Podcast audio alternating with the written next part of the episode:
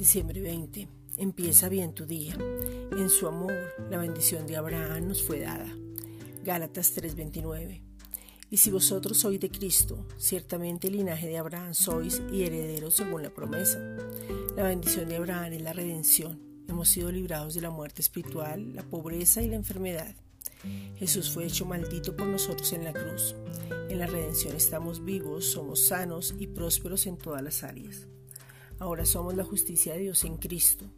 La palabra de Cristo mora en abundancia en nosotros. Oímos su voz, oímos con precisión, oímos vida, salud y prosperidad en todas las áreas.